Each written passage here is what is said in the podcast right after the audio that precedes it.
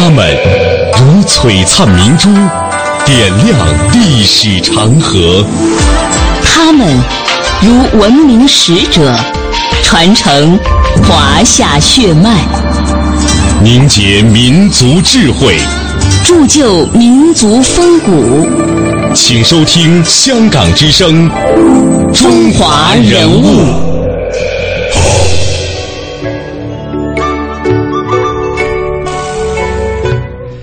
读中华人物，启迪智慧人生。大家好，我是郑博。大家好，我是君阳。今天的中华人物呢，我们将和大家一起走进的是大师张伯苓。张伯苓生于天津，是中国著名的教育家，西方戏剧以及奥运会在东方的最早倡导者。他被誉之为是中国奥运第一人。他一生致力于教育救国，创立天津南开大学，为中华民族的振兴做出了巨大的贡献。在今明两天的节目当中呢，我们将和大家一起走进大师张伯苓。在今天的节目当中，我们将集中为您介绍张伯苓的贡献与成就；而在明天的节目当中呢，我们将重点为您介绍张伯苓先生生活当中的一些故事。那如果总结起来呢，我们今天将通过两个关键词带您一一起来了解张伯苓先生，那就是奥运。情节与情系难开。首先呢，让我们来了解一下他与体育与奥运结缘的过程。人物穿越时空，人生启迪智慧，人文润泽心灵，人性彰显力量。香港之声，中华人物，为你细数那些被历史记住的名字。张伯苓没有大篇的教育论著，但这并不妨碍他仍有个完整的教育体系。他根据社会的需要，实施社会化、实业化的办学路线的同时，也关注学生的全面发展。他说：“办教育应该首先把体育放在第一位，因为什么？他说中国过去是被人称作东亚病夫，啊，身体很懦弱，被人家欺负。”现在我们要中国强盛起来，首先中国人的健康要强盛起来，摆脱东亚病夫这个坏名词。身处开放天津的张伯苓，对中国士大夫轻视体育的传统观念深恶痛绝。他倡导体育运动，使他很早就成为中国体育界的风云人物。一九一零年，张伯苓创办了中国最早的运动会。华北运动会，后来这被公认为第一届全国运动会。一九二四年，他创办了中华体育协进会，为国际奥委会认定最早的中国奥委会。他一直是我们中国近代体育的倡导者，中国近代体育之父张伯苓。张伯苓被人称为体育校长。张伯苓认为。体育不仅可以强身健体，它更是医治国人愚弱贫散思病症的良方。在体育里边，有许多对人的思想意识的要求，啊，如何团队思想啊，体育道德思想啊，都很重要的，啊，培育人的啊道德思想，这个体育是个载体。他说，不懂体育的人不能当校长。啊，体育的精神就是不服输，啊。另外一个团体精神，团体体育实际上很重要的是一种配合，啊，是还有一个荣誉感，啊，这些东西都是对这个中学生的影响很大。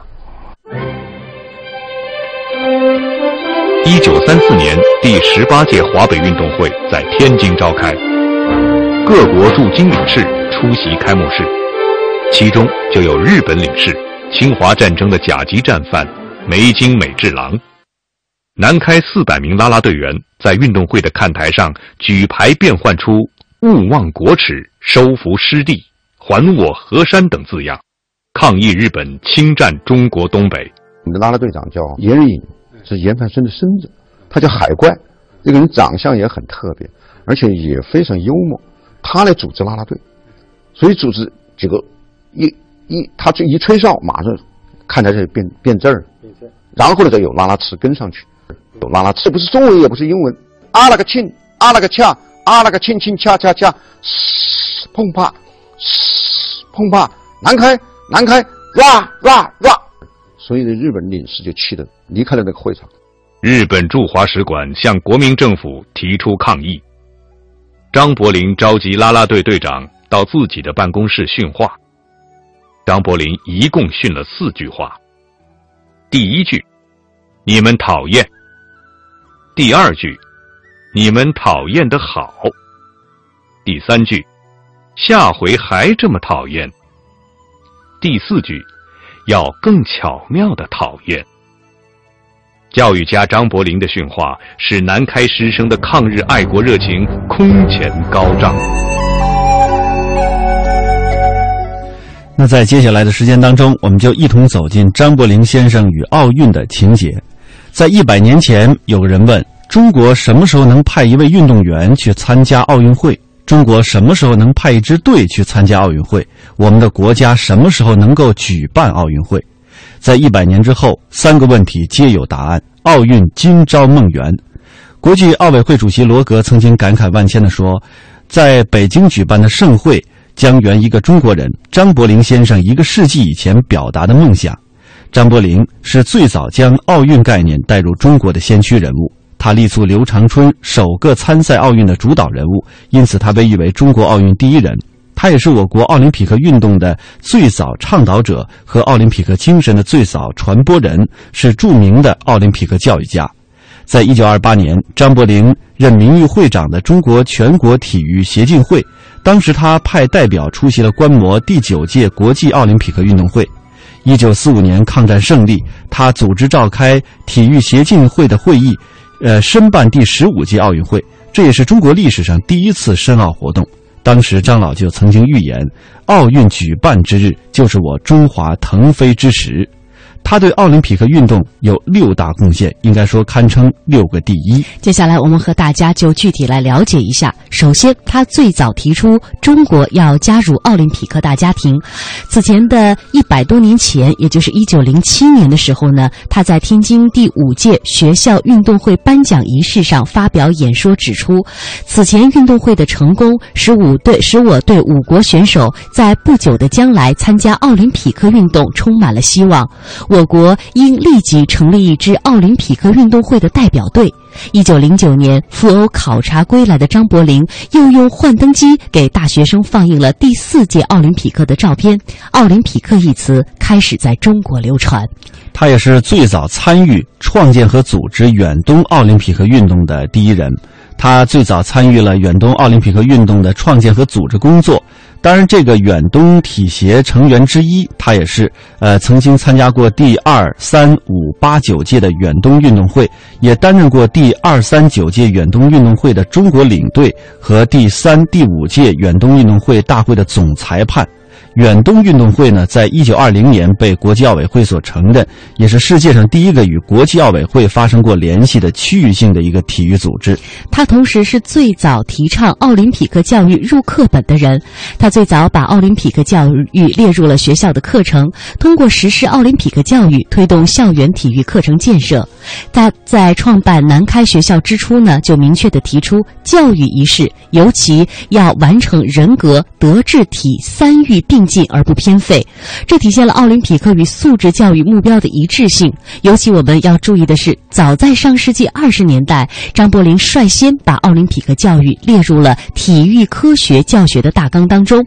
一九二九年十月印发的《天津私立南开中学一览》当中，体育学科教学大纲的高级中学部分。就明确的写明讲授西洋体育史纲要和世界、远东、全国、华北运动之历史及组织法。张伯苓也是最早创建中华全国体育协进会的人，并且长期担任该会的领导。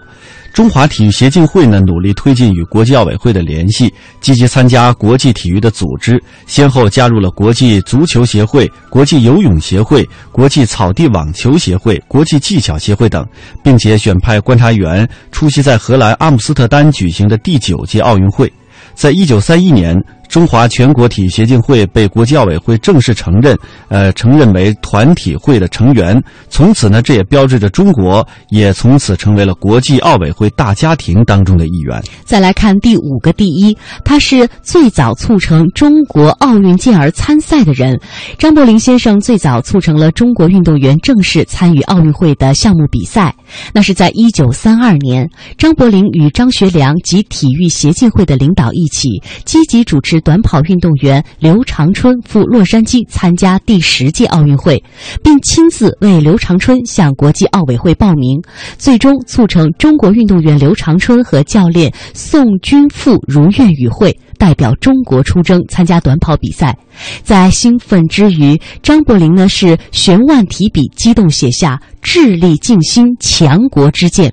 刘长春参加奥运会百米比赛项目，从此开启了中国运动员正式参加奥运会比赛的历史。这第六个第一，就是他最早参与发起了中国举办奥运会的活动。一九四五年九月七日，张伯苓主持抗战胜利后第一次中华体育协进会常务理事会议，会议一致同意邀请一九五二年第十五届奥运会在中国举行。张伯苓还负责向政府来商洽这件事情。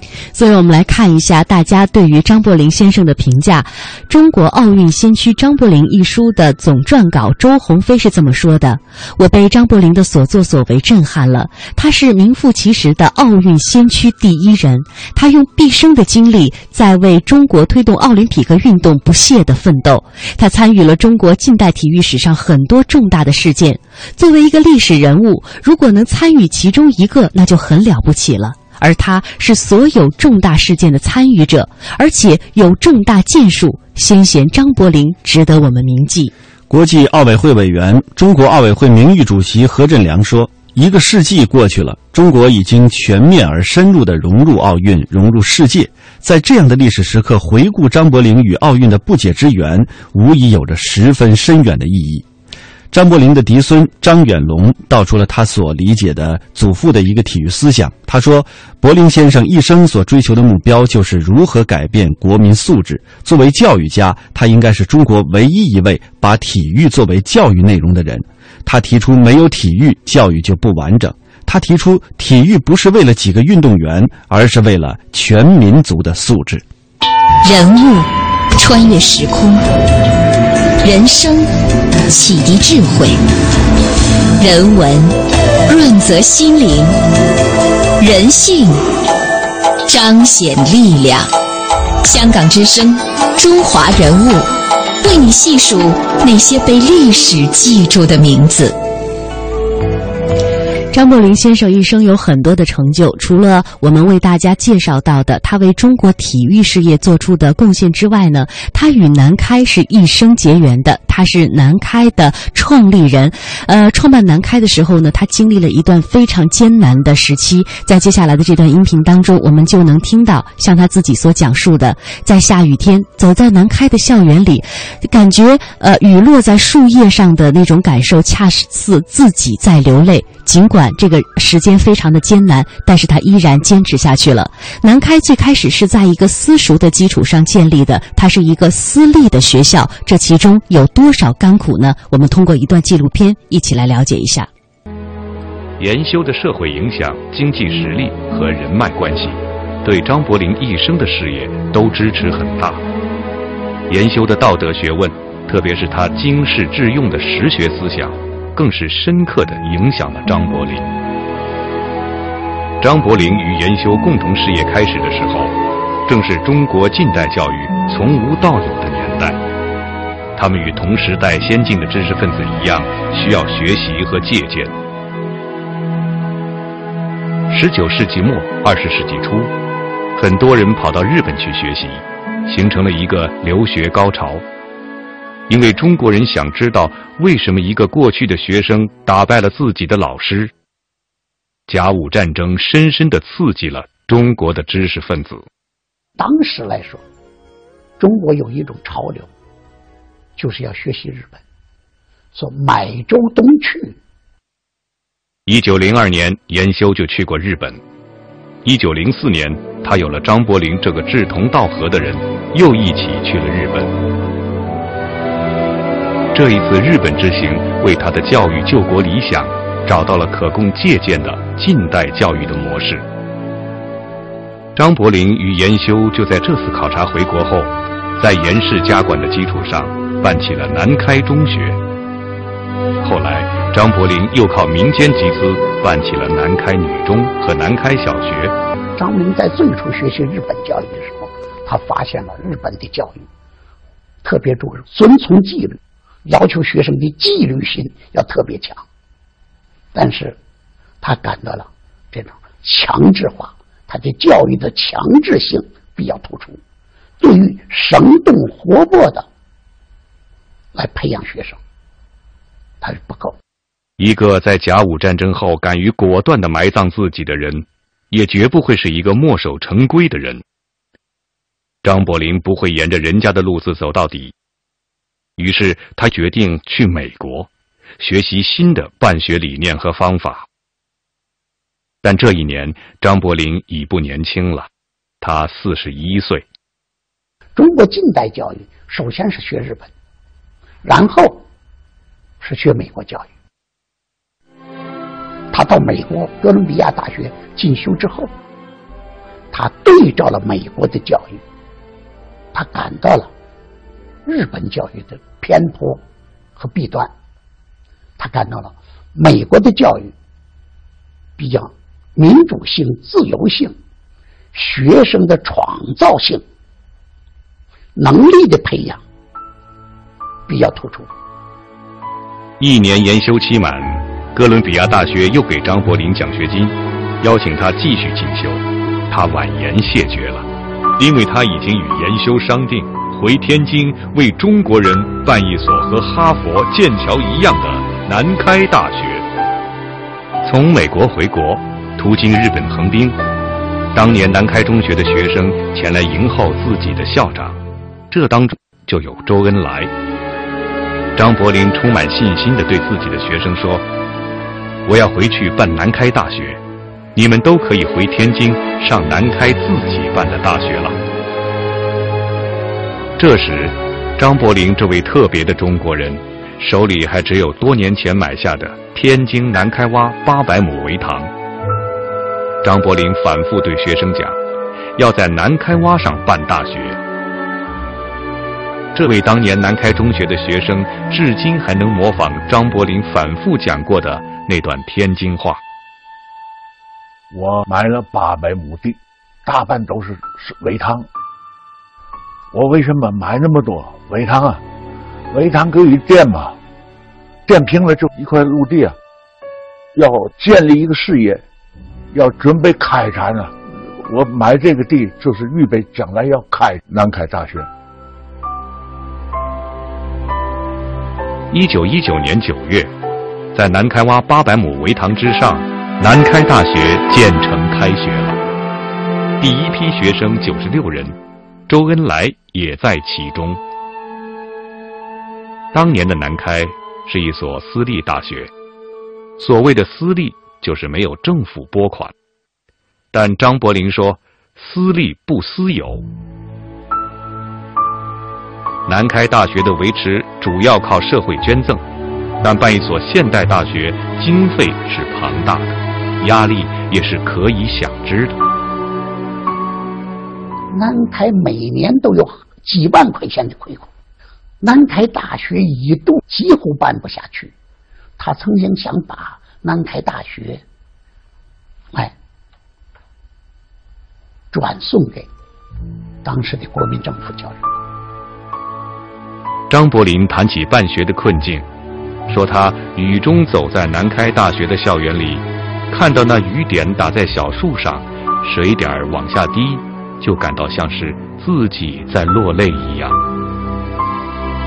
难开，难开，越难越开。这是张伯苓在那个列强侵略、军阀混战、政局动荡、民不聊生的年代讲的最多的一句话。他说：“难开，越难我越开。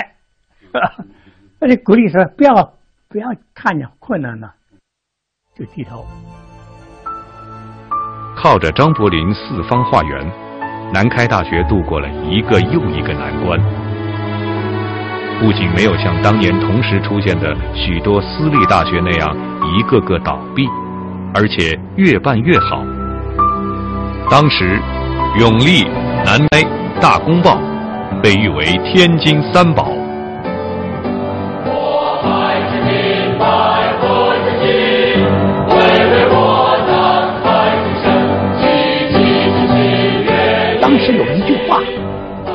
路得南开，便可放心。”有一次，胡适先生和黄炎培两个人对话，他们俩说：“看一个学校好坏，就看，嗯，你自己的子弟是是是不是送到那个学校去。”胡适说：“反正我的这个子侄，我都送到南开。”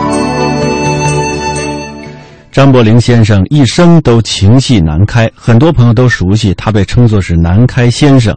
在世的七十五年当中啊，他大部分的时间都为南开学校而喜而忧，殚精竭虑，从无保留。在一九三四年，在南开创办三十周年校庆的纪念会上，张伯苓先生正式宣布“公”和“能”为南开的校训，“公”便是无私无我，而“能”呢，便是实干苦干。张伯苓先生提倡功能教育，一方面就是培养青年公而忘私、舍己为人的道德观念；另外一方面呢，则是训练青年人文武双全、智勇兼备、为国效劳的能力。南开的精神是八个字：允公允能，日新月异。张伯苓先先生呢，曾经很详细的解释到，允公是大功，而不是什么小功，小功只不过是本位主义而已，算不得什么功。唯其允公，才能高瞻远瞩、正己教人，发扬集体主义的爱国思想，消灭自私的本位主义。允能者，只要做到最能，要建设现代化国家，要有现代化的科学才能。而南开学校的教育目的，就是在于培养具有现代化才能的学生，不仅要求具备现代化的理论才能，而且要具有实际工作的能力。他同时又解释，所谓的日新月异，不但每个人要接受新事物，而且要成为新事物的创造者，不但能赶上新时代，而且要走在时代的前列。张伯苓先生所提倡的这种能，包括丰富的内涵，比如说智能、体能、技能、才能，这都属于能的范畴。南开的教育就是要培养和训练学生具有为社会、为国家所需要的各种能。他鼓励学生要实干、要苦干，而张伯苓先生就是以这个“干”字为手段，达到训练学生获得各种能的目的。他不是文学家或者是艺术表演家，他一生都献身于教育事业，但他体会到寓教于乐。育德娱乐的教育心理学的道理，所以他自创办南开中学、南开大学之初，就非常重视戏剧的呃美育功能。早在一九零一年，他就提倡话剧。他和教职员工一起创作话剧的演出，他曾经亲自编剧，也亲自导演。当然，他也培养了一批出色的演员。当时的周恩来、曹禺还在天津南开中学读书的时候，就已经成为南开新剧团的主要演员。而曹禺后来成为中外知名的戏剧文学家。张伯苓提倡戏剧，目的就是把戏剧作为美育和道德品质教育的一个手段。张伯苓讲过。紫白是代表南开的校色，紫是象征着高尚的颜色。他还风趣地说：“满朝诸子官尽是读书人。”白象征着纯洁、廉洁的颜色。那心理学家的研究证明了，生活环境当中的颜色对人的情绪是有影响的。以紫白的颜色象征性的要求学生应具有高尚的情操、廉洁奉公的品德，这也是美育的一方面。从张伯苓的教育主体和半个世纪的教育实践证明，他非常的重视美育，而且有着丰富的美育心理思想。他在美育方面的贡献，用当前教育的方针来衡量，也是完全吻合的。如果有人问南开精神是什么，二十世纪二十年代的南开学子就给了一个很好的概括与回答：南开精神就是张校长奋斗的向上进取、不屈不挠的精神。也可以这样说，南开精神就是奋斗的精神和改造的精神。以上呢就是今天的中华人物的全部的内容。在明天的节目当中呢，我们将和您把重点呢一起来关注张伯苓先生他的人生故事。今天节目就是这样，感谢各位的收听，我们下期节目再会。再会。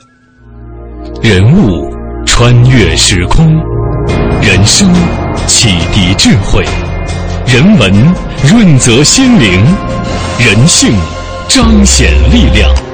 香港之声，中华人物，为你细数那些被历史记住的名字。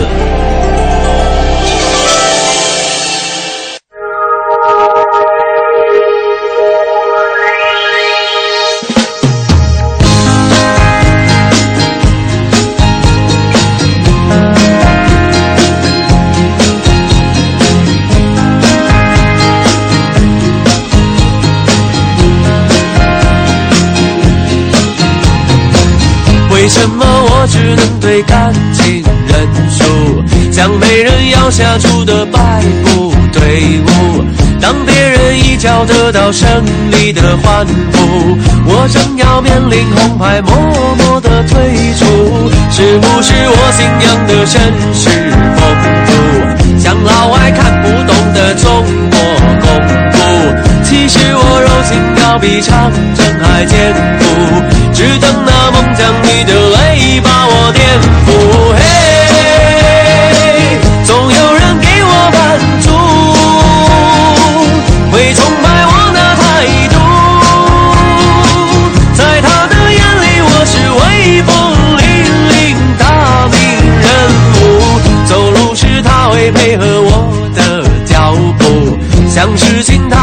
瞄准我的角度，冷漠的待遇变成细心的照顾，在他的世界我总算脱胎换骨，嘿，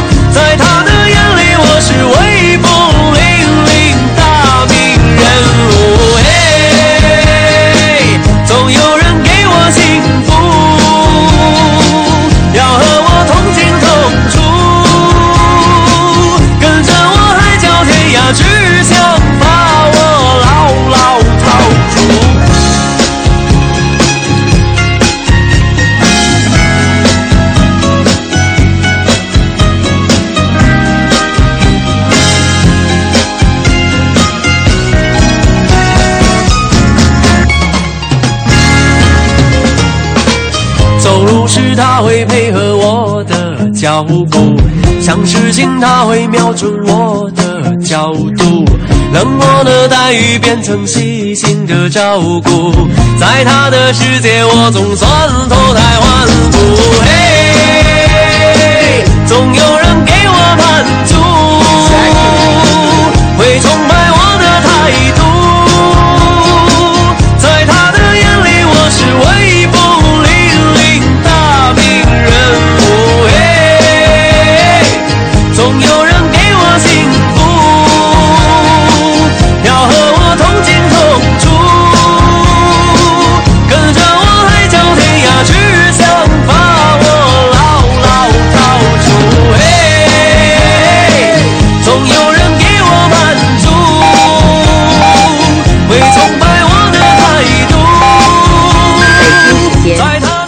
店长